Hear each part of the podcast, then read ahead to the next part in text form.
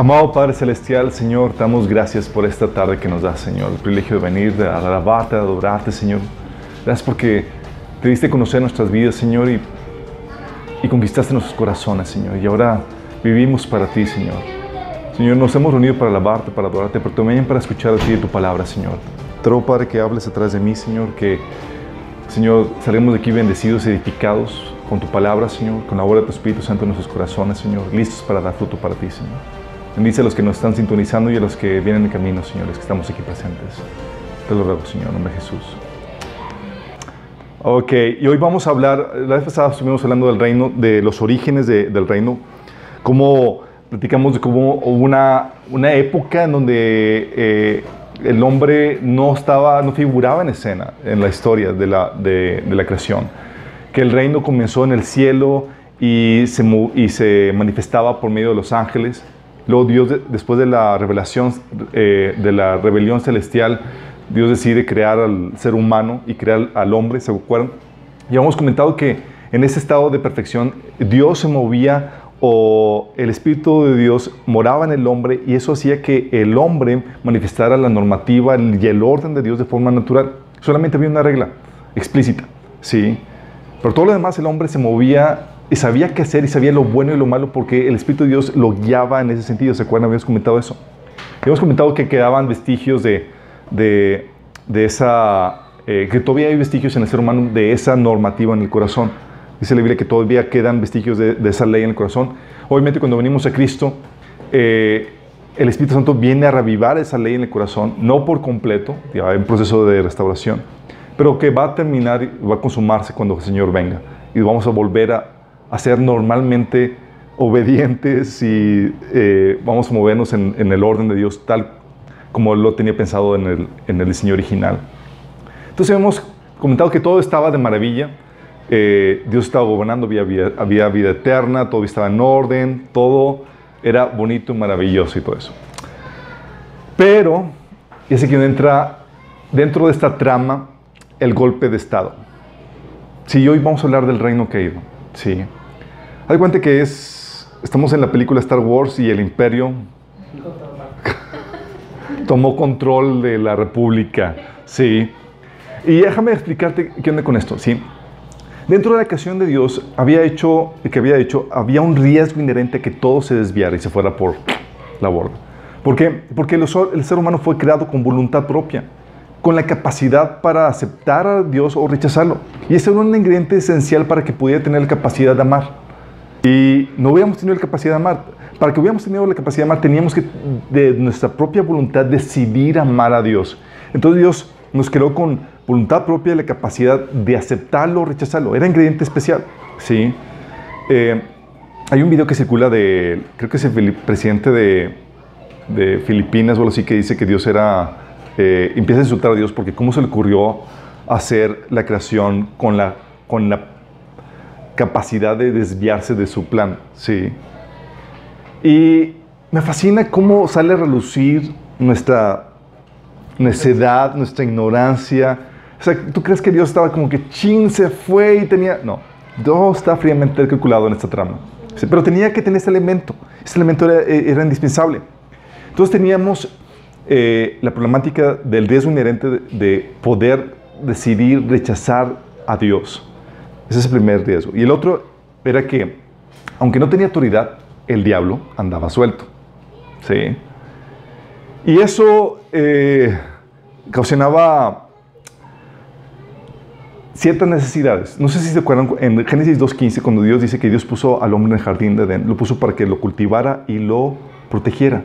Dices, ¿protegerlo? ¿De qué? Ah, había, pues el Satanás estaba suelto. Sí. De la misma manera que Dios protegía el cielo para que el enemigo no entrara y hiciera sus cosas, Dios puso al hombre para que lo protegiera. Sí. El hombre tenía la autoridad para poder ordenar al enemigo, te me vas de aquí, podía, tenía todos los recursos de Dios a su disposición para proteger el, el jardín, el, el- el- su- el reino de Dios aquí en la tierra. Sí.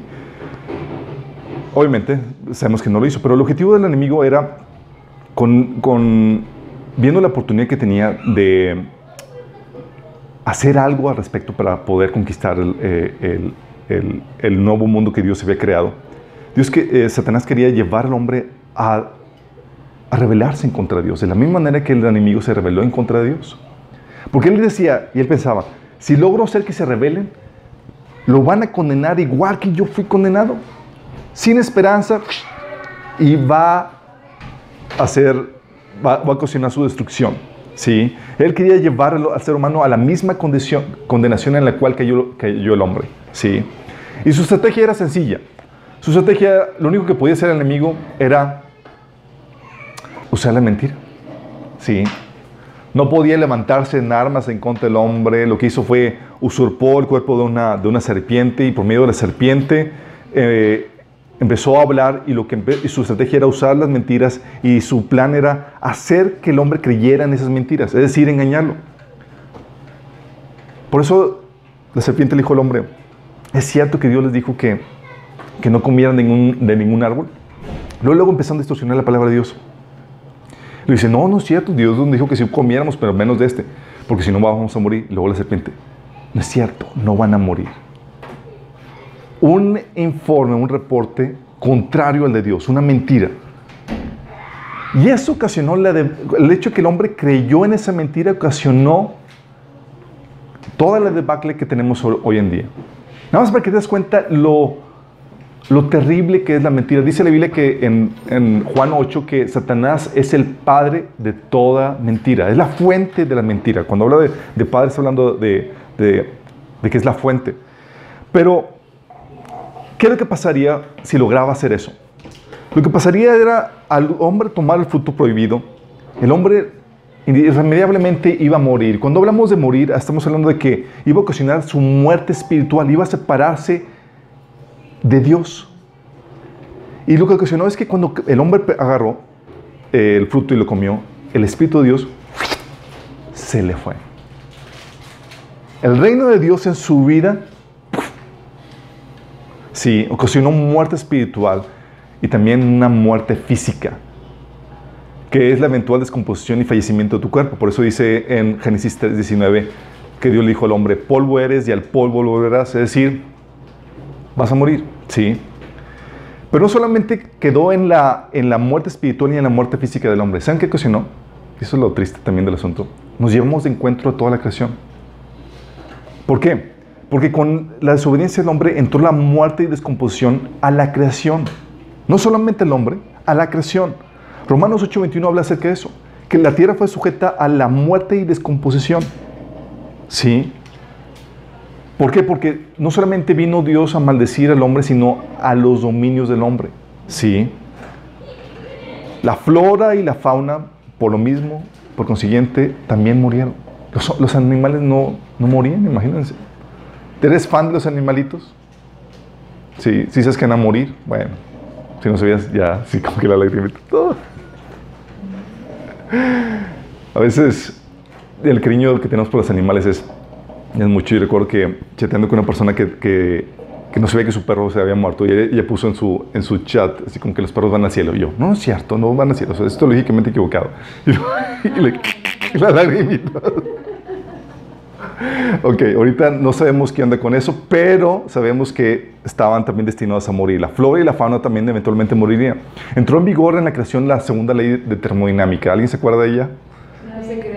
No, esa es la primera ley termodinámica, nadie se cree.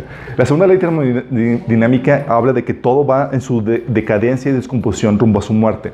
Todo sol se va a apagar, toda eh, fuente de energía, toda energía utilizable se va en decremento rumbo a su destrucción. ¿sí? Y lo que ocasiona es que la delicia de la creación de Dios empezó a adquirir un sabor amargo. ¿sí? Empezó a descomponerse.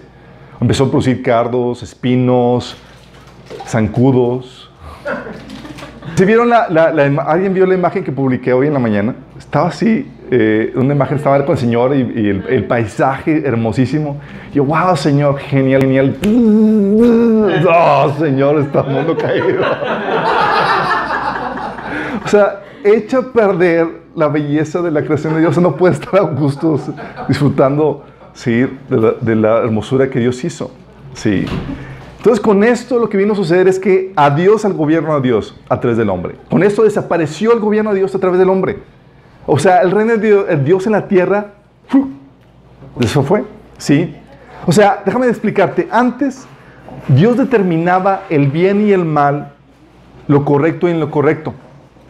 El conocimiento moral estaba en Dios, quien se lo revelaba al hombre por medio de su Espíritu Santo en el hombre.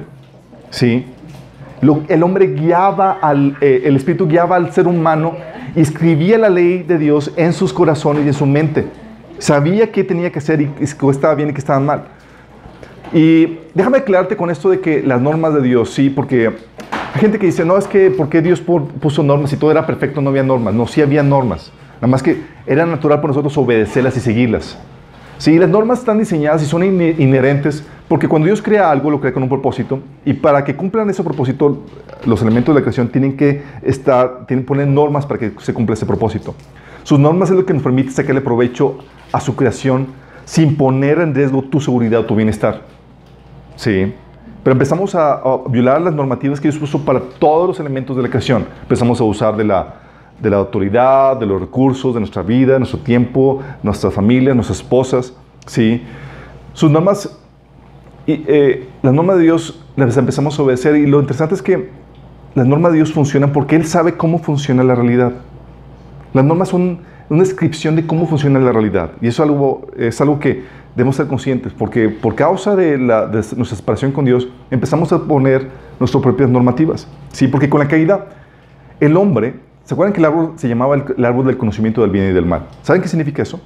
Significa que al hombre, al tomarlo, se independizaba del, del reino de Dios. Su conocimiento del bien y del mal ya no estaría en Dios. Ahora el hombre tendría el conocimiento y del mal en sí mismo. Él mismo determinaría su propio orden moral. Es decir, ya no el reino de Dios gobierna, ahora yo soy el que establezco lo bueno y lo malo. ¿Sí? Por eso dice Génesis 3:22, cuando Dios, cuando Dios vio que el hombre tomó el fruto, dice, he aquí el hombre es como uno de nosotros sabiendo el bien y el mal. ¿Cómo que sabiendo? Si el hombre lo determinaba ya. Cuando en teoría era Dios el que nos determinaba eso, porque estábamos bajo el reino de Dios, ahora el hombre, yo mando. ¿Sí? Y es aquí donde el, relativismo, el famoso relativismo que conocemos hoy en día, tiene sus orígenes ahí en el Edén. Cada quien empezó a partir de ahí a hacer lo que le parecía mejor, porque su orden moral o su conocimiento del bien y del mal lo determinaba él mismo. Sí. El problema con esto, obviamente, es que nuestras definiciones de lo bueno y lo malo no concuerdan con la forma en la que opera la realidad. Por ejemplo, hoy en día, cuando te dicen que que no es malo tener relaciones fuera del matrimonio. O sea, si hay moral sexual, no hay tal cosa como moral sexual. Si es, puedes tener relaciones. Si no pasa nada malo. Sí, pero por causa de desobedecerlo, tenemos embarazos no deseados y una. Ahorita en Estados Unidos hay una alarma fuerte por todo el, incremento de enfermedades sexuales. Sí. Cosa que no se daría si se respetara la normativa de Dios. Dios dice, ah, ¿qué? ¿Quieres establecer tu orden moral? Decidir que eso no es bueno, que eso no es malo a ver cómo te va. O el, el, mandamiento de Dios de honra a tu padre y tu madre, por ejemplo. Dice que es para que te vaya bien. ¿Te va mal? Sí. Dices, voy a desobedecer ese mandamiento y me va a vivir, ir bien en mi vida. Ja, así no funciona la realidad. Los mandamientos de Dios describen la realidad porque Él es el creador, Él sabe cómo funcionan. Sí. Y el hombre al momento de establecer sus propias normativas, empezó a cocinar, a cosechar fruto de, de esa normativa que es desorden y destrucción. Los efectos de la caída, déjame aclararte, eh, darte una descripción de, cómo operaba esto, porque el hombre fue hecho con, un diseño que era para encajar con el diseño de Dios, con su relación con Dios. Nada más eh, recuerda esto, tu forma como ser humano tiene la forma para encajar con la forma de Dios. Entonces, antes de la caída, o sea, el hombre fue hecho con, una, con varias naturalezas, con naturaleza dependiente, naturaleza eh, idólatra, relacional, religiosa, moral, emocional, complaciente y una naturaleza perfecta. Déjame explicarte qué, qué me refiero con cada una de estas. Con naturaleza dependiente, fuimos, y todos los hermanos tenemos una naturaleza dependiente porque fuimos diseñados para ser como seres necesitados dependientes de Dios. Inevitablemente dependemos de alguien superior a nosotros. ¿sí? Por eso siempre buscamos a alguien más grande, alguien superior, alguien que nos ayude en tiempos de dificultad o necesidad, eh, porque nos sabemos limitados y necesitados. Las fuerzas de la naturaleza son demasiado fuertes, por eso ves a lo largo de la historia de la, eh, humanidad y en la Biblia tú puedes ver que cada vez que había una situación difícil o demás, ¿qué hacían las personas? Empezaban a clamar a sus dioses, ¿sí? Aún los ateos, en tiempos de dificultad, empiezan a orar, ¿sí? Se les quita el ateo, ¿sí? Bueno, con la, con la caída, esa necesidad del hombre nos hizo recurrir a falsos salvadores. Empezamos a buscar otros falsos salvadores como personajes, eh, héroes, eh, los famosos titanes de la antigüedad, el, gobierno, los astros, falsos dioses, aún tu propia fuerza. ¿sí? Y cuando me refiero a que el hombre tenía naturaleza de idolatra, me refiero a que el hombre fue diseñado para amar a Dios por encima de su propia vida, por encima de todo. Así fuimos diseñados. Si necesitamos algo superior a nosotros que amar, por lo cual vivir, de lo contrario, nuestras vidas pierden sentido y no podemos vivir sin la figura de Dios en nuestras vidas. Algo lo va a tener que reemplazar. Entonces, ¿qué pasa? Con la caída, reemplazamos la figura de Dios con falsos dioses. ¿Sí? Con ídolos. Hicimos de estos falsos salvadores, de esos ídolos, eh, hicimos ídolos para nuestra vida, seres, personajes, cosas que a quienes se les, les dimos nuestra devoción y nuestra honra y nuestro servicio. Por eso a lo largo de la historia el hombre siempre está plagado por idolatría. Porque cuando quita la figura de Dios, no es como que nada queda en su lugar. Algo lo va a reemplazar. Por eso Dios decía, escoge entre Dios y los ídolos. Era siempre la problemática. ¿Por qué? Porque el hombre por naturaleza va a recurrir a algo más grande que él, a algo superior. Con la necesidad relacional me refiero a que el hombre fue diseñado para tener una relación con Dios. Necesitamos relacionarnos con una persona, un ser que es nuestro Salvador, con ese ente superior. Con la caída empezamos a personificar a los ídolos. ¿A qué me refiero? Empezamos a darle personalidad a esas deidades, a esos falsos, a esos ídolos. Por ejemplo, a madre, madre naturaleza. sí, le empezamos a dar personalidad. Sí, al dios sol. Sí, empezamos a darle eh, este, a las estatuas, le empezamos a, orar, a hablar. ¿Qué, ¿Por qué? Porque tenemos esa necesidad relacional, ¿sí? las imágenes, etc. ¿Sabes qué hacemos? Les asignamos conciencia e inteligencia. Aunque sepamos que no tiene mente, ¿sí? pero las honramos y les hablamos, les oramos. El hombre a lo largo de la historia sí se ha caracterizado. ¿Por qué hace eso? Porque tiene la necesidad relacional. Fuimos creados para relacionarnos con nuestra deidad. Y les, les atribuimos cosas que requieren sabiduría e inteligencia. Aún las personas que dicen, es que yo creo, yo no creo en Dios, yo creo en una energía eh, eh, impersonal. Ja, una energía, impersonal que tiene la inteligencia suficiente para hacer toda esta creación y que, eh, y, hizo todo eso y, y, todavía con la cual te puedes comunicar, porque los que creen en energía impersonal, con filosofías orientales, todavía hacen, hacen cosas para comunicarse con ella. Así como que se comunica y es creador de todas estas, de todas estas cosas que requieren inteligencia forzosamente. Sí. Aún eso, inconscientemente, le asignamos inteligencia, porque tenemos la necesidad relacional con esta deidad.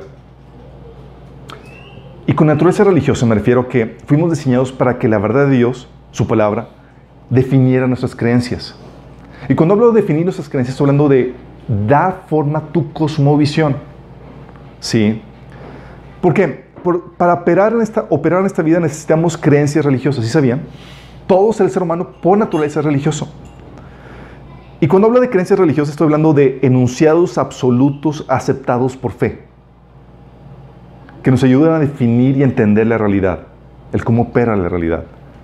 Nos ayudan a dar eh, sentido, o sea, definición a la realidad, qué es la realidad, cómo defines el universo, el origen de las cosas, de dónde viene todo, cómo llegamos aquí, la moral, cómo deben de ser las cosas, o el destino, ¿sí? cuál es el propósito o el ideal a buscar o alcanzar todas las religiones o todas las creencias, el hombre tiene que tener eso para poder operar en esa tierra. Es como el software. Si necesitamos un software para poder operar, tú compras una computadora y necesitas, pues, por sí sola no, va a servir. Necesitas poner un software que te ayude a operar. Bueno, tus creencias religiosas son lo que te ayudan a, a determinar eso. Con la caída, si antes era la verdad de Dios la que estaba diseñada para que definiera nuestras creencias, con la caída, la mentira empezó a dar forma a la cosmovisión del hombre. ¿Sí? No tenemos todo el conocimiento de la realidad y no podemos corroborar todos los hechos personalmente, así que dependemos de un tercero, dependemos de, suposiciones que aceptamos por fe para poder trabajar. Sí. Eh, también tenemos una naturaleza moral. Porque fuimos diseñados para someternos a Dios, chicos. Inevitablemente dices, ah, pues yo me revelo a Dios. Voy a mi libro de esa naturaleza moral. Wrong, ¿sí? O sea, déjame aclararte, no podemos vivir sin un orden trascendente. Inevitablemente emitimos juicios de valor. Esto es bueno, esto es malo. Sí. Esto es incorrecto, incorrecto. Esto es deseable, esto no. Sí. Porque con esos juicios de, de, valor ordenamos nuestra vida. Y no solamente los ordenamos. ¿Sabes qué hacemos? Imponemos ese orden en otras personas. Cuando decimos, por ejemplo, está mal que impongas tus reglas a otras personas. Estamos en ese momento imponiendo orden moral, moral en esa persona. Sí. Es inevitable. Sí. Y si decimos no hay ley, imponemos la provisión de hacer reglas. Y establecemos un orden anárquico. Entonces, con la caída, nos sometimos, no nos quedamos sin ley, nos sometimos a otra ley. Establecimos nuestra propia moral y, y se la impusimos a otros. Solo la ley de Dios trae libertad, verdadera justicia. La del hombre siempre trae opresión e injusticia. Y eso es lo que vino sobre la tierra. Con la naturaleza moral que el hombre tiene, porque fuimos diseñados para ser amados por Dios, necesitamos satisfacer nuestras necesidades emocionales. Todo lo que hacíamos es que necesitamos siempre buscar algún medio para, para satisfacernos. ¿sí? Con la caída, cuando ya nadie había para satisfacer nuestras necesidades emocionales, ¿sabes qué pasó? El hombre se volvió egoísta. Seres necesitados cuya motivación no es el amor, sino el egoísmo, su vacío. Empezamos a usar cosas, personas, aspectos de la creación para satisfacer nuestras necesidades emocionales, porque ya no teníamos quien nos las satisfaciera. También tenemos una naturaleza servil o complaciente, chicos, porque fuimos diseñados para servir a Dios. Entonces, inevitablemente vamos a terminar complaciendo y sirviendo aquel o aquellos que suplen nuestras necesidades emocionales o a aquel ente que nos salva. Es una consecuencia de nuestra naturaleza necesitada. Servimos y amamos para recibir lo que necesitamos. Con la caída empezamos a servir las cosas creadas. Empezamos a vivir para el dinero, para el público, falsos salvadores, ídolos. Aún los que viven para sí mismos, que dicen, oye, es que es un egoísta que vive para sí mismo, en realidad no vive para sí mismo, sino para aquello que utiliza para satisfacerse emocional o físicamente. Sí. Antes, chicos, teníamos una naturaleza perfecta. Vivíamos y hacíamos la voluntad de Dios de forma natural. Antes de la caída éramos perfectos, no había sombra de corrupción en, nuestro ser. Vivir en la voluntad de Dios era algo natural. No había inclinaciones pecaminosas ni debilidades. Con la caída adquirimos una naturaleza pecaminosa. Una inclinación y debilidad hacia el pecado. Por eso Pablo decía en Romanos 7 del 21 al 23, he descubierto que el siguiente, el siguiente principio de vida, que cuando quiero hacer lo que es correcto, no puedo evitar hacer lo que está mal. Amo la ley de Dios con todo mi corazón, pero hay otro poder dentro de mí que está en guerra con mi mente. Ese poder me esclaviza el pecado que todavía está dentro de mí. Sí. Entonces, como el hombre estaba necesitado de todas estas cuestiones por su naturaleza, al momento del hombre separarse de Dios, esa fue la manera en que Satanás arrebata el reino a Dios. Lo arrebata. Lo que logró Satanás al momento de lograr que el hombre se obedeciera de, a Dios no fue la independencia del hombre de Dios. Grábate esto. Dentro del mundo cultista dice, no es que se logró independizar de ese Dios que lo tenía esclavizado. No, no, no. No logró la independencia del hombre de Dios, sino su sumisión a Satanás. Sí. El rechazo de Dios deja siempre un vacío que debe llenarse con algo. Sin Dios necesitamos de algo o de alguien más a quien acudir para que nos ayudara y salvara ante nuestra necesidad, que supiera nuestras necesidades emocionales y que nos proveyera de las creencias que necesitamos para operar en esta vida y para definir nuestra moral. Y Satanás, ¿qué crees? Estaba ahí listo para suplir todas esas necesidades. Es que chicos, Dios ya no está, pero ¿qué creen? Aquí estoy yo. ¿sí? Satanás estaba ahí listo para suplir eso. Y lo hizo. Y nosotros, ¿qué hicimos? Lo servimos y nos convertimos en sus esclavos esclavos del pecado, como viene en Romanos 6, 6 8, y Juan 8, 34. De esta manera, chicos, por nuestra naturaleza necesitada de Dios, Satanás empezó, se convirtió en el, lo que la Biblia llama el Dios de este mundo. Sí. Y con eso le quitó el reino a Dios. Mejor dicho, nosotros dejamos que Satanás se apropiara de él. ¿sí? Así se convirtió en el, rey, en el Dios de este mundo. 2 Corintios 4.4 habla que así, así se le llama Juan 12.31 o, o Juan 14.31 o Juan 16.11 habla de Satanás como el Dios de este mundo, como el príncipe de este mundo. Y Jesús se refiere ahí. Sí, o sea, no es algo de que, ah, pues ¿quién gobierna el mundo? Eh, es el, Satanás el que gobierna. De hecho, Lucas 4 del 5 al 6, ¿se acuerdan de la, tentación de Satanás a Jesús? Que le dice, entonces el diablo lo llevó a un lugar alto y le mostró en un instante todos los reinos del mundo. Dice, eh, le dijo Satanás, sobre estos reinos y todo su esplendor te daré autoridad, porque a mí me ha sido entregada y puedo dársela a quien yo quiera. Tómala. Sí. Y Jesús no le dijo, no es cierto. No. Fue como que una tentación genuina. De hecho, tenía que ser genuina para que fuera una tentación. Sí. Y le dijo, así es que todo esto eh, te daré si postrado me adoras. O sea, ¿podía ofrecer eso? ¿Y qué crees? Todavía lo sigue ofreciendo. Si es que hoy en día todavía siguen haciendo pactos con el enemigo para poder, a cambio de riqueza, fama, fortuna, sí. Entonces, de esta manera el enemigo se convirtió en el, el, en el Dios de este mundo. Pero déjame esperar, déjame explicarte. Por eso dice la Biblia que Satanás es el espíritu que opera en los hijos de su obediencia. Efesios 2, del 1 al 2, dice esto. Antes ustedes, ustedes estaban muertos a causa de su desobediencia y sus muchos pecados. Vivían en pecado, al igual que el resto de la gente, obedeciendo al diablo. Vóytelas. El líder de los poderes del mundo invisible, quien es el espíritu que actúa en el corazón de los que se niegan obedecer a Dios. Fíjate bien en esto. Dice que es el espíritu que actúa en dónde? En el corazón de los que se niegan a obedecer a Dios. Pregunta, ¿dónde operaba el espíritu de Dios antes de la caída? En el hombre. En el hombre, en el corazón. El Espíritu de Dios escribía su ley en tus corazones en tu mente. Sí, y te guiaba. Ahora se fue el Espíritu de Dios y ahora ¿quién estaba guiando el corazón del hombre? Sí. Empezó Satanás a definir nuestras creencias, valores, nuestras prácticas. Y en la misma forma en que Dios eh, manifestaba su reino por medio del hombre, ahora, por medio del Espíritu que moraba en el hombre, el Espíritu Santo que moraba en el hombre, ahora, ¿sabes cómo qué reino se empezó a manifestar? El reino del mal, por el Espíritu empezó a operar en el corazón del hombre desobediente, sí. Empezó a definir sus creencias, sus valores, su moral, sus prácticas. Y es aquí donde entra lo interesante. Dices, oye, entonces el hombre cayó y se volvió presa del enemigo que empezó a dominar su vida. Pero tú lees la Biblia y te encuentras algo muy interesante. Porque cuando el hombre pecó, Adán y Eva y, sus, y los descendientes, no, se no, no fue como que con la caída Adán se volvió satánico y empezó a dar a Satanás. ¿Sí te has dado cuenta de eso?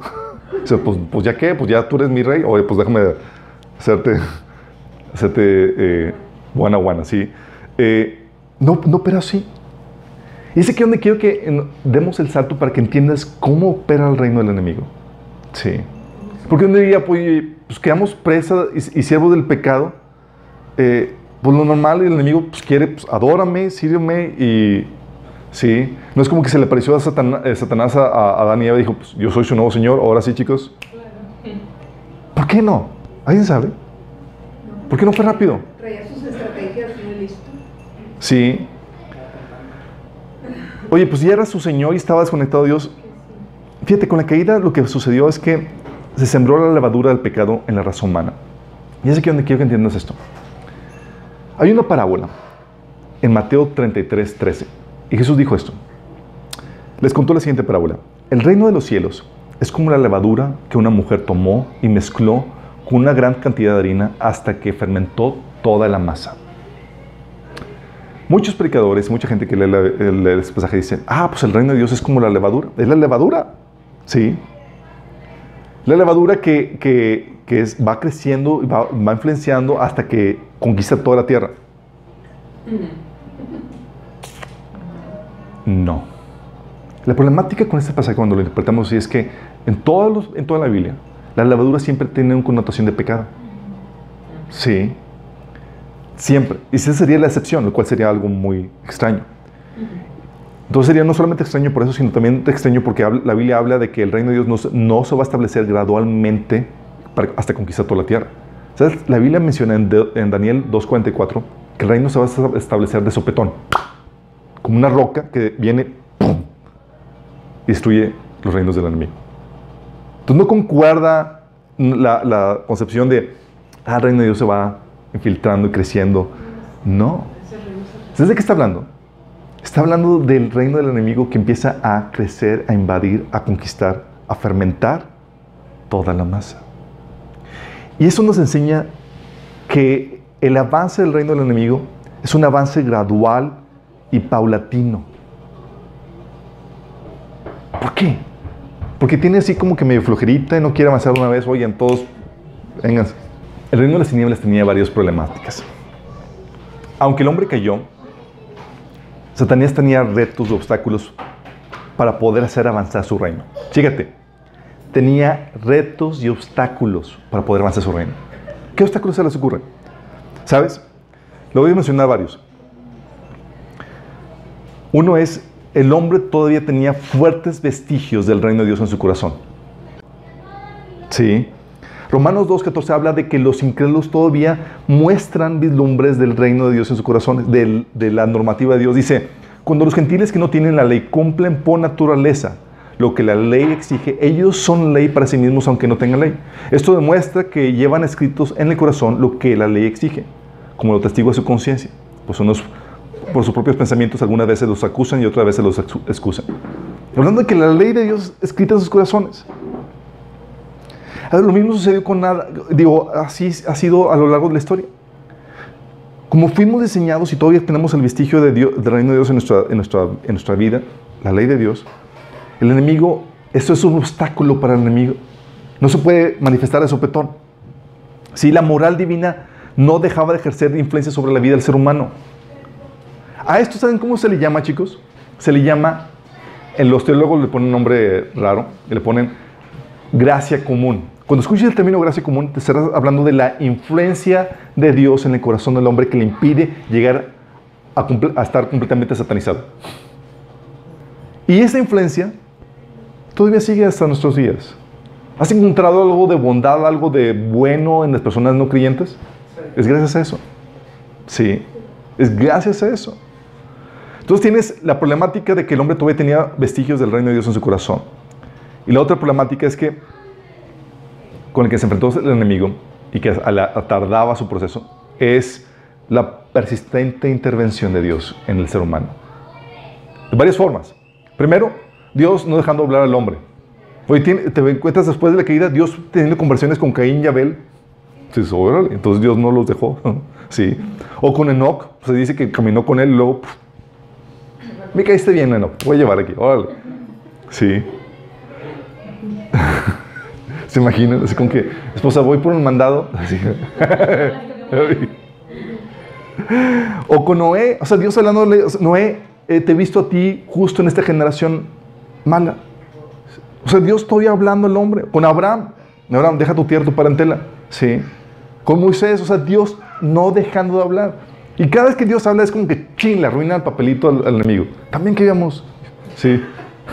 No solamente ves lo continuo Dios hablando, también en la intervención de Dios, ¿sabes cómo? Refrenando. ¿Cómo? Impidiendo que la maldad se, se, se, o sea, se extienda de forma rápida o de sopetón. Por ejemplo, primer acto de Dios de misericordia para con nosotros. Oye, ya pecamos y toda la cosa, y vimos que estábamos ya enfermos del pecado. Dijo, estos tipos hay que sacarlos del jardín, no sea que tomen el árbol de la vida y vivan en esta condición pecaminosa para siempre. Imagínate un Hitler viviendo para siempre. Entonces, inmortal, no hombre. Dios tiene misericordia de eso. ¿Sabes que vamos a, vamos a cortar esto para que no dure para siempre? ¿O te acuerdas de la Torre de Babel? Empezaron a rebelarse a los seres humanos y dijo Dios, ¿sabes qué? Vamos, es hora de intervenir. Baja y confunde los lenguajes. Sí, y empieza a dispersar a los, seres humanos. Sí, porque dispersándolos es, alentaba el proceso de, corrupción, ¿sí? de extensión del reino de los enemigos. Pero no solamente refrenando, también veías la intervención de Dios juzgando. a veces a manos de la naturaleza y a veces a manos de otras naciones. Cuando pecó Caín y Dios le dijo, maldita la tierra, ya no va a producir lo suficiente para ti, vas a andar de, vagón. Sí. O el diluvio, estaba la maldad, dice la Biblia que, eh, que dice en Génesis 6.3, Dios le dijo a Noé, he decidido destruir a todas las criaturas vivientes porque han llenado la tierra de violencia. Así es, los borraré a todos y los destruiré de la tierra. Dios interviniendo con fenómenos naturales para, para traer juicio. Sodoma y Gomorra es otro caso.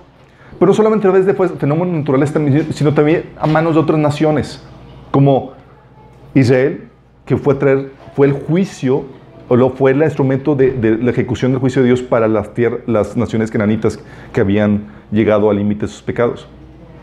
Pero no solamente tienes eso, también tienes la intervención de Dios, también tenías el persistente testimonio de varios actores que daban testimonio de fe de Dios. ¿A qué me refiero con esto? ¿Qué se ocurre con, personas que testifican, actores que testificaban de Dios? Que hacían, a ver, hey, Dios es real, Dios es cierto. Sí. Adán es uno de ellos. O sea, tú no podías al inicio, en la decisión preadámica, decir, no, Dios no existe. ¿Sí? Porque tenías al primer hombre creado ahí. ¿Sí? Y si tenías duda, déjame remitirte a Adán, sí. Adán, platícale, por favor, ¿cómo estuvo la cosa aquí? ¿Cómo llegamos aquí a este asunto? Y tienes de primera fuente, ¿qué onda con eso? O sea, no tengo ombligo, el único, ¿cómo identificas a Adán? El único que no tiene ombligo, efectivamente. Adán vivió 930 años. Era un testimonio viviente de la existencia de Dios. O sea, Adán conoció a Seth, su hijo, Enos, Cainán, Maled, Jarek, Enoch, Matusalén, Lamec, y por 126 años que murió antes, casi conocía a Noé. O sea, imagínate. Dices, wow, o sea, testimonio viviente de la existencia de Dios, el primer hombre creado ahí. ¿Te imaginas eso? Les contó la historia a todos. Todos sabían, ¿sí? O Noé y su familia después del diluvio. ¿Reseteo o qué? Noé, Noé vivió cuando Job, eh, Noé estaba vivo cuando Job eh, está, moraba en la tierra. Job, ¿se acuerdan? Job, Job, era de la generación de, como que del papá de Abraham. ¿Sí? Y Noé alcanzó, estaba vivo todavía cuando Abraham nació. Imagínate. ¿Te imaginas? Cuando Abraham nació, todavía no estaba vivo. Porque duraban Sí. tantos años, no se aburrían. Yo creo que duraban tantos años para testimonio. Es Dios es real, lo que sucedió es real. No había forma de negarlo. ¿sí? Oye, sus hijos, los hijos de Noé, Sem, Cam, Jafet, vivieron la mayor parte de la vida de Abraham. O sea, Abraham estaba ahí con la historia de Abraham y, por otro lado, en, otro, en otra región de, de- de- de ahí estaban los hijos de, de Noé todavía vivitos y coleando y haciendo sus cositas y demás. ¿sí? Ham, uno de los hijos de Noé incluso, sobrepasó la vida de Abraham por unos 120 años. O sea, Abraham murió y el hijo de Noé todavía está vivo. ¿Se imaginan eso? O sea, murió cuando, ah, Ham murió cuando Jacob tenía unos 48 años. ¿Estamos, ¿Estás consciente de, de, de eso? O sea, eran personas que eran testimonio de la existencia de Dios y de que la narrativa bíblica era cierto. No podían negar lo que había sucedido. Sí, pero no solamente tienes el testimonio de, de, de, de estos personajes que vivieron ahí entonces ese periodo, tienes el testimonio de la creación. Dice la Biblia en Romanos 1 del 19 al, 28, al 20 que lo que Dios conoce se da a conocer por medio de las cosas hechas, por medio de la creación de Dios, de manera que no tenemos excusa.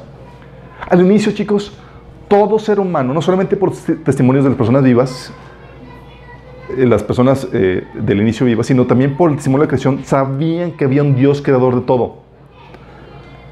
Melquisedec no era judío y adoraba al Dios vivo. Job y sus amigos adoraban al Dios vivo. Sí. Abraham, ¿de dónde sacó la idea de Abraham del Dios creador de todo? No se lo enseñaron en la escuelita dominical. ¿Estás consciente? Y no solamente eso, o sea, había rituales que dejaban testimonio de que Dios, de, que Dios, de, de- culto a Dios. Por ejemplo, Si sabes que desde el inicio, por ejemplo, con Abel, tú puedes ver que Dios había ordenado la instrucción de los holocaustos. ¿Saben qué son holocaustos? Era, construías un altar y matabas a un animalito para expiación de pecados. Sí, era una... es- eso fue instituido directamente por Dios. Sí, Abel lo hizo. Noé lo hizo. Déjame aclararles esto. A ver, chicos, según la Biblia, ¿cuándo se instituyó ese, ese, esa ordenanzas en cuanto a los, los sacrificios? No fue sino hasta después, de- hasta con Moisés, ¿verdad? Entonces, ¿cómo explican que Abel lo hacía, que incluso Noé lo hacía? Noé dice la Biblia que eh, construyó un altar a Dios y ofreció como holocausto animales puros y aves puras. Incluso en, el arca metió siete animales puros de cada ejemplar. De ¿Cómo supo distinguir entre puros e impuros? ¿Cómo se ve que tenía que, lo que Dios sabe, que Dios iba a agradarse con una ofrenda, con un altar donde eh, hacían un holocausto? Dios lo enseñó a los primeros hombres, de Adán y a Adán, ok, voy a matar a este animalito.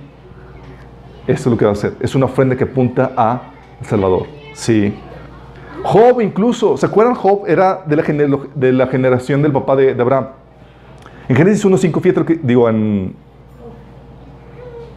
en Job 1.5. Dice, una vez terminado el ciclo de banquetes, porque los hijos celebraban banquetes, ¿sabes qué hacía Job? Dice, Job se aseguraba que sus hijos se purificaran. Muy a mañana ofrecía un holocausto por cada uno de ellos, pues pensaba, tal vez mis hijos hayan pecado y maldecido a Dios en su corazón. Para Job esta era una costumbre cotidiana. Ofrecía sacrificios como forma de expiación de pecados. ¿De dónde sacaron Moisés todavía ni siquiera aparecía en escena? ¿Sí se dan cuenta? Eran testimonios de que, oye, llegabas ahí a una tierra o algo y ¿qué es eso? Ah, es un altar. ¿De quién? De los que adoran al Señor, al creador de todo. ¿Sí estás consciente?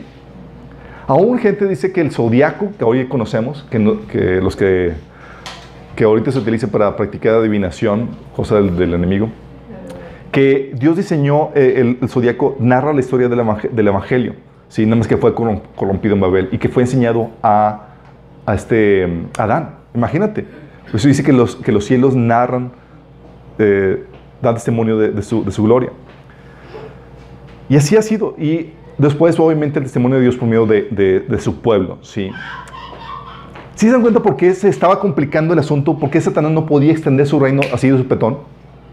Tenía ese problema de la ley en el corazón, la intervención de Dios, hablando, ¿sí? Y el testimonio de la creación y personajes que daban, daban de, eh, probaban o hablaban de la, de la existencia de Dios, ¿sí? Por eso, chicos, toma tiempo el proceso de descomposición. El proceso de construcción del reino de Satanás es tardado, pero es como una levadura. Poco a poco va leudando toda la masa hasta que todo está fermentada. ¿Sí te das cuenta cómo opera esto? Por ejemplo, la primera generación, de Adán al diluvio, ¿sabes cuándo vino el diluvio? Vino 1656 años después de haber creado el hombre. 1600 años hasta que la corrupción se haya generado. Oye, al principio de los primeros 40, 50 años, los hombres estaban totalmente en- depravados, hacían todo, ¿no? Tardó 1600 años. Sí. Dice la Biblia en Génesis 6.5, dice que el Señor vio la magnitud de la maldad en la tierra y que todo lo que la gente pensaba o imaginaba era siempre y totalmente malo. ¿Te das cuenta? 1600 años para llegar a ese punto, donde ahora sí estaban completamente, sí, eran demonios eh, encarnados. Completamente. Ahora sí, lo que el enemigo quería hacer de que su reino de maldad completamente dominando el corazón del hombre, tardó 1600 años en construirse. ¿Sí estás, sí estás viendo? Eso no fue de sopetón, fue poco a poco. La levadura fue impregnando todo esto. Sí, obviamente hubo, hubo ayuda demoníaca, la incursión, por ejemplo, sexual de los ángeles con los seres humanos, la corrupción de, eh, del ADN y otras prácticas empezaron a, apresurar la, descomposición. Sí, pero aún después de que se hizo el reseteo con el diluvio, sí, tú ves que Dios empezó a moverse y, empezó otra vez la corrupción, pero Dios intervenía. Por ejemplo, la corrupción estaba ya muy fuerte con la torre de Babel, si estaban rebelándose contra Dios. Y Dios tuvo, eso fue sucedido unos 100 años después del diluvio. Y ahí sí se apresuraron. Y Dios dijo, estos chiquitos ya se me adelantaron. Y los dispersó, cambió, cambió el idioma. Sí. Tú tienes a personajes no judíos como Job y los amigos de, de- de- de- los amigos de Job, Eliafaz, Bildad, Sofar, Eliud. No eran judíos, chicos, y adoraban al Dios, creador de todo. Sí, todavía había gente que creía en Dios y le servía. Sí. Pero sin embargo ya empezaba a haber brotes de descomposición. Para el tiempo de Abraham, ¿sabes qué fue la estrategia de Abraham? Porque empezaba a haber ya brotes de descomposición social. Y estaba el reino de Dios, del reino de Satanás manifestándose cada vez más. Satanás, digo, Abraham tenía miedo de llegar a, a- a poblados. Por ejemplo, cuando llegó a, a Egipto, ¿saben qué le dijo a su esposa?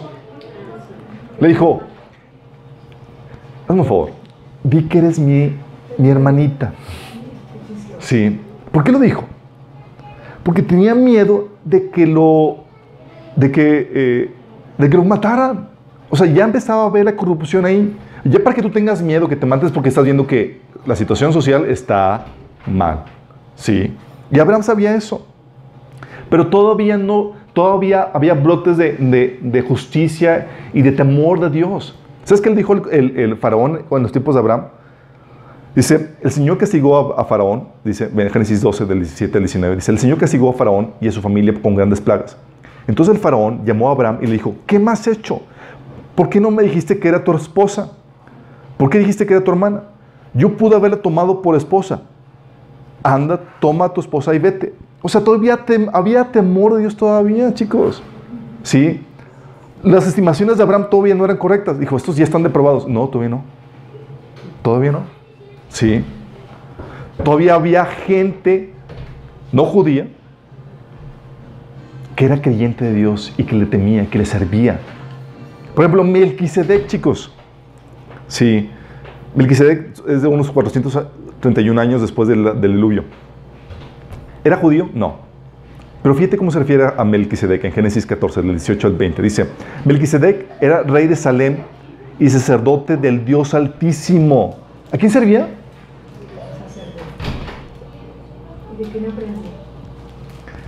Dice, le llevó pan y vino a Abraham. Melquisedec bendijo a Abraham con la siguiente bendición. Bendito sea Abraham por el Dios Altísimo, creador de los cielos y la tierra. Y, bendi- y bendito sea Dios Altísimo que derrotó a tus enemigos por ti. ¡Wow! Gente creyente. No eran... Era normal, chicos. Con testimonios y con todo lo vida, era normal. Creían en Dios y servían a Dios. ¿Sí? Obviamente había poblaciones que todavía estaban, eh, temerosas de Dios por otras muy depravadas como Sodoma y Gomorra, destruido unos 40 447 años después del diluvio por las depravaciones sexuales que conocemos. ¿sí? Aún después de eso, en la zona de los filisteos, ¿sí saben que los filisteos adoraban a otros dioses y demás? Sí. En la zona de los filisteos, que era Gerar, Abraham fue a refugiarse con Abimelech. ¿Sí? ¿Te imaginas que los antecesores de los filisteos eran creyentes en Dios? Fíjate lo que dice aquí. Abimelech, rey de Gerar, que es la zona de, los filisteos, mandó llamar a Sara y la tomó por esposa. Pero aquella noche Dios se le apareció a Abimelech en sueños y le dijo, puedes darte por muerto a causa de la mujer que has tomado, porque ella es casada. Pero Abimelech todavía no se había acostado con ella y le contestó, Señor, ¿acaso vas a matar al inocente? Fíjate que no le dijo, ¿quién eres tú? Señor, o sea,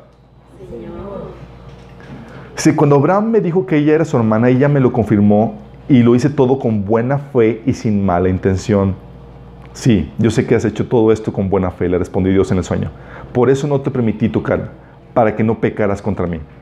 Pero ahora devuelve a esta mujer a su esposo, porque él es profeta y va a interceder por ti para que vivas. Si no lo haces, ten por seguro que morirás juntamente con todos los tuyos. Es la intervención de Dios para evitar la corrupción. Esa, la madrugada del día siguiente, Abimelech se levantó y llamó a todos sus servidores para contarles en detalle lo que había ocurrido. Y un gran temor se apoderó de ellos. Entonces Abimelech llamó a Abraham y le reclamó, ¿qué has hecho? ¿Qué nos has hecho? ¿En qué te he ofendido que has traído un pecado tan grande sobre mí y sobre mi reino? ¿Estás, estás viendo el temor de Dios sobre el rey y su reino. Estamos hablando de la zona de, eran, eh, donde estaban los filisteos. ¿Sí ¿Estás viendo? Sí. Si lo que más has hecho no tiene nombre, ¿qué pretendes conseguir con esto? Y le reclamó Abimelech. Abraham contestó, yo pensé que este lugar no había temor a Dios y por causa de mi esposa me matarían. ¿Sí te das cuenta?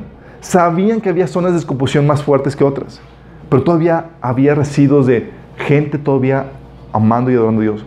Sí, Satanás estaba trabajando arduamente para llevar a descomposición esto.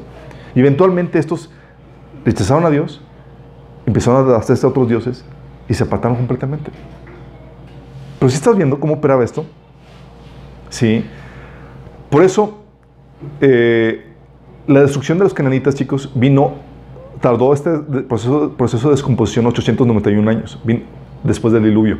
Se hizo el reseteo, los cananitas aún no habían llegado al colmo en sus pecados. Génesis 15, 16 dice, cuatro generaciones después tus descendientes, Dios le dice a Abraham, volverán a este lugar, porque antes de esto no habrá llegado al colmo la iniquidad de los amorreos. O sea, el enemigo estaba trabajando arduamente por construir su reino, con todos los estorbos que implicaba, eh, que implicaba el que hubiera testimonio de Dios, el que la gente supiera de Dios y demás. Todo lo que los estorbos estaban el enemigo trabajando para hacer avanz- avanzar su reino. Sí. Y ese proceso de descomposición, chicos, es vez tras vez. Dios hace un reseteo y el enemigo empieza a trabajar otra vez, como levadura, leudando todo, creciendo su, su reino. Sí. Eh, por ejemplo, la tercera generación de la conquista, que fue el reseteo porque Dios eliminó por medio de Israel a los cananitas que hacían prácticas horri- horripilantes, mataban a sus hijos, hacían, practicaban brujería, hechicerías, homicidios, opresión y demás. Bueno, hizo el reseteo y el, lo que sucedió eh, fue el... Tardaron otros 800 años para que se, llegaba, se llegara a la descomposición total del pueblo de Israel al punto del exilio. ¿Sí? Tardó todo ese tiempo el enemigo en trabajar. Y Dios tratando de refrenar con profetas, con mensajeros, con su testimonio, con la ley. Pero ahora, vez tras vez, el enemigo trabajaba arduamente para extender su reino. ¿Sí? Y el resto también. Digo, los siguientes imperios, Dios traía juicio por otros, con los siguientes... eh, con las otras naciones también fueron, eh, Dios trajo juicio sobre ellas, por ejemplo, Filistea, Nínive, Tiro, Sidón, Edom, Moab, etcétera, fueron juzgados por con el pueblo de Babilonia, ¿sí? Y así, chicos, Dios ha, traído reseteos a lo largo de la historia. Cuando el enemigo llega a hacer acrecentar su reino, así llega a resetearlo para que vuelva a extender, digo, para que, para que no se extienda tan rápido. Pero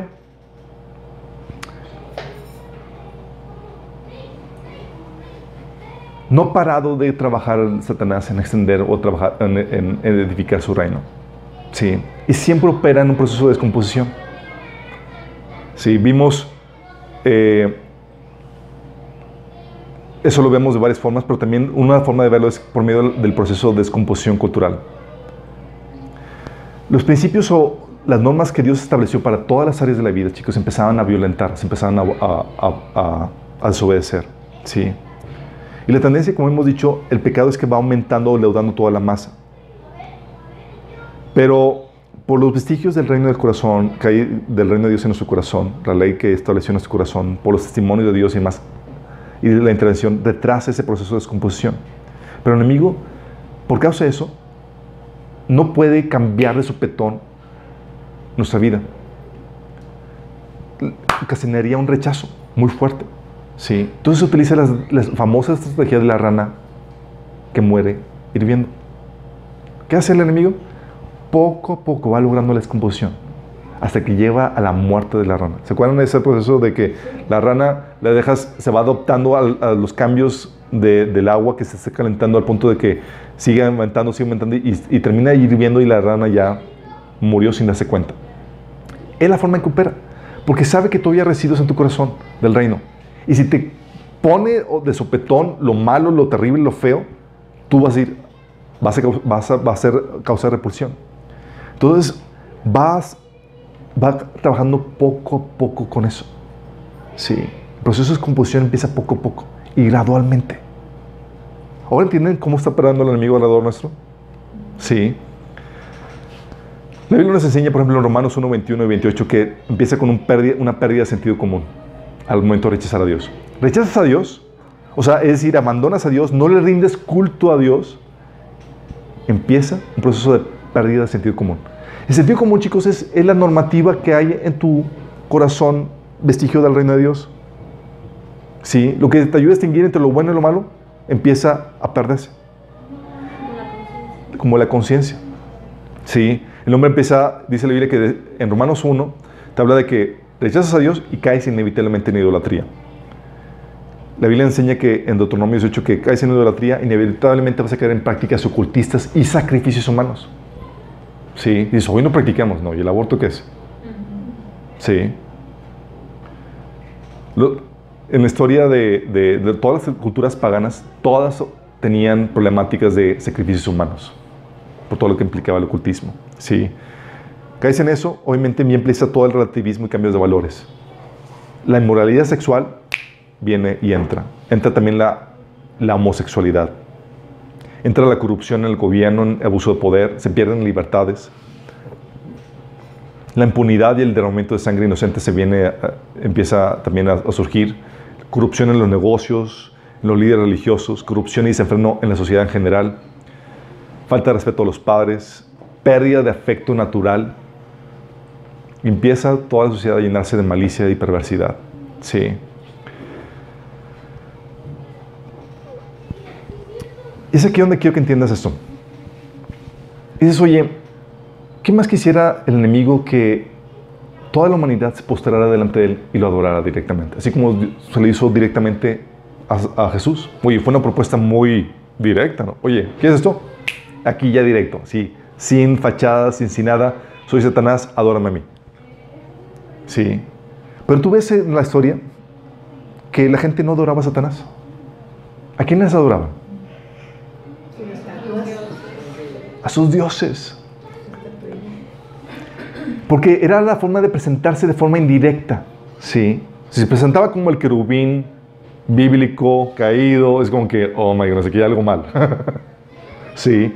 Tenía que entrar en, en operación de forma indirecta. ¿sí? Y de ahí le dice que todos abandonaron a Dios y se fueron tras falsos dioses. Si Romanos 3, del 10 al 12, dice que todo- no hay justo ni un, uno, no hay quien entienda, no hay quien busque a Dios, todos se descarriaron y aún se han corrompido. Y es aquí que quiero explicarte esto. ¿Sabes quién entró a ayudar a Satanás para crear todos estos dioses? No lo hizo él solo. Es interesante. El mismo igual.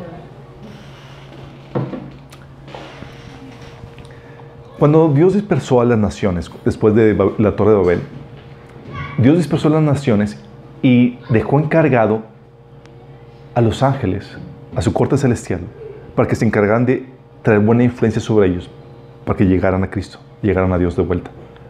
Dijo Dios, ya no quieres lidiar conmigo de forma directa, te voy a poner, te voy a delegar a mis embajadores, seres espirituales, ángeles, que van a trabajar con, van a influenciarte, van a operar en tu corazón, van a tratar de influenciarte para, para traerte de vuelta a, mí.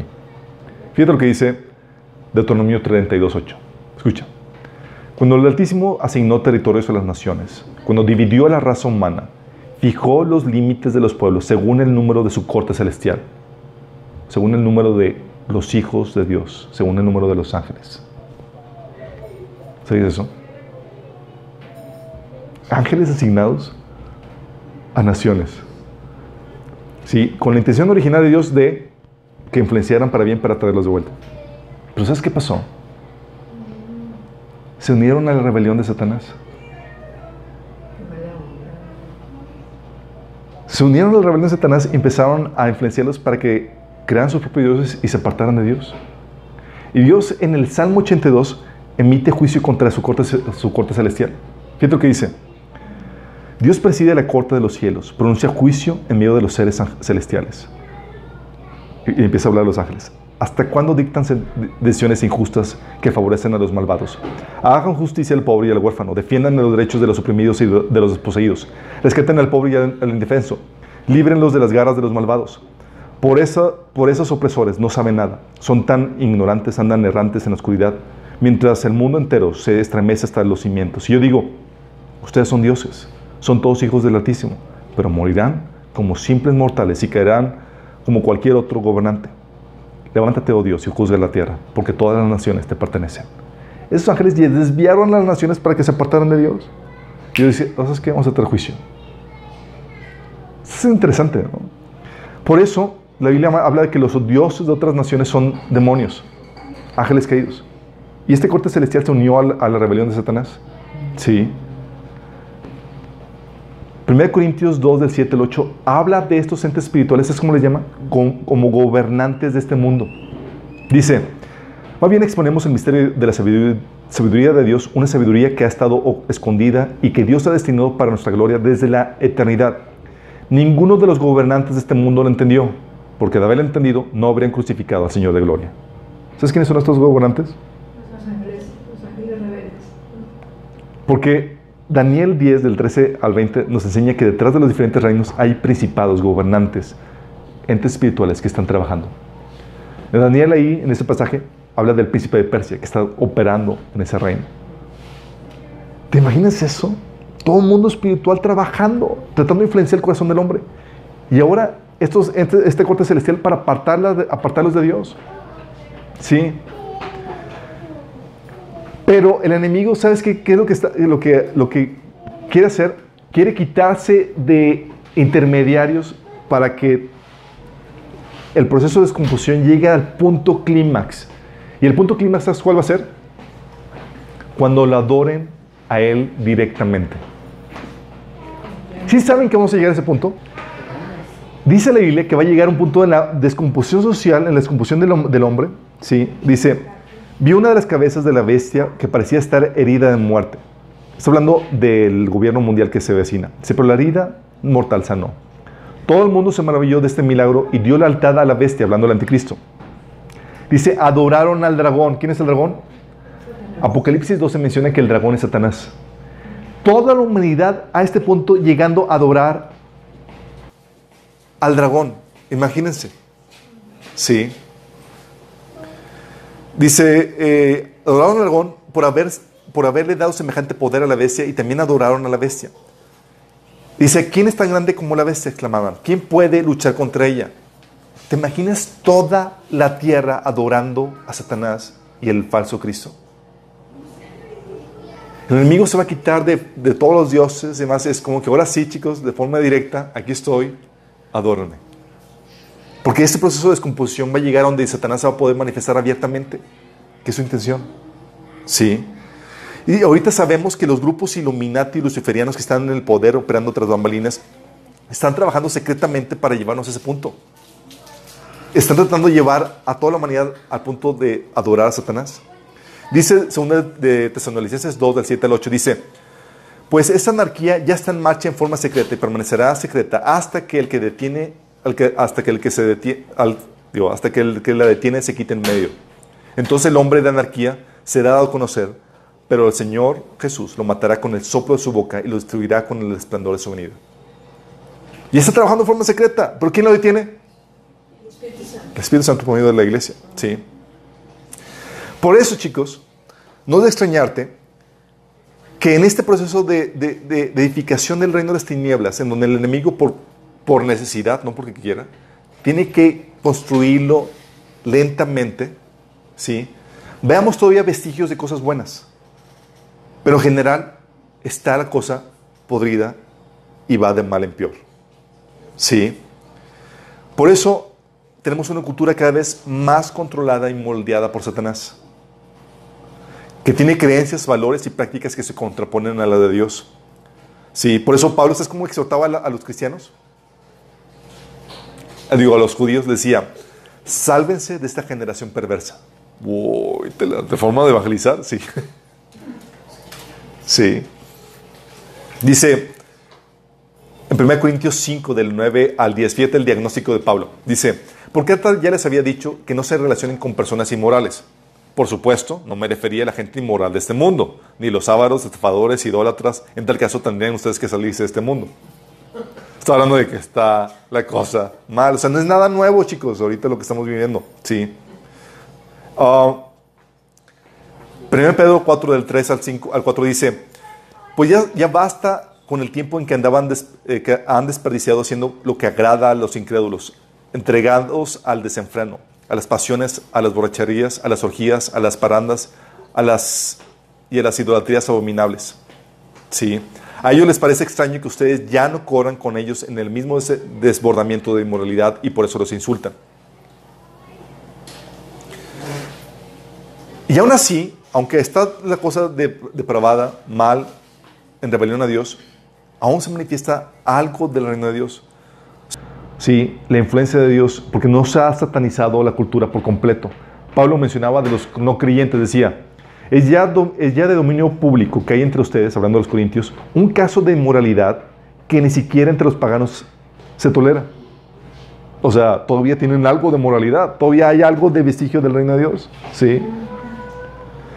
Por eso, chicos, co- tenemos un, reino, este mundo que Satanás está trabajando continuamente a edificar su reino. Y ha sido así desde el inicio, con reseteos, con avivamientos, con trabas que Dios le pone. Sí, pero este reino es del enemigo. Este mundo ahorita es del enemigo. Por eso la Biblia te exhorta que no ames al mundo.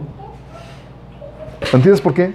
Porque ahorita está controlado con los valores, prácticas y demás que pertenecen a Satanás. Juan 2 del 15 al 16, Santiago 4 del 3 al a 4 habla acerca de eso. También por eso la Biblia te asegura que si tú vas a vivir piadosamente para Cristo, ¿sabes qué te dice? Vas a padecer persecución. ¿Por qué? Porque vives en un mundo controlado por el enemigo. Dice 2 Timoteo 3 del 12. También todos los que quieren vivir piadosamente en Cristo padecerán persecución. Mateo 5 del 11 al 12 dice, Dios los bendice a ustedes cuando la gente les, hace burla y los persigue y miente acerca de ustedes y dice toda clase de cosas malas en su contra porque son mis seguidores. Alégrense, estén contentos porque les espera una gran recompensa en el cielo. Y recuerden que los antiguos profetas los persiguieron de la misma manera. O sea, es común a lo largo de la historia de la humanidad. ¿Por qué? Porque vivimos en un mundo controlado por el enemigo que está trabajando y que está haciendo que la maldad se aumente. ¿sí? Por eso, la Biblia dice que algo está mal cuando la gente de este mundo te alaba. Dice Lucas 6:26, ay de vosotros cuando todos los hombres hablen bien de vosotros, porque así hacían sus padres con los falsos profetas. Según que hay algo mal. Sí, si el mundo te ama y te adora, hay algo mal, ¿sí? Dice la Biblia en Juan 7:7 que Jesús lo odiaban, ¿sí? Por testificar.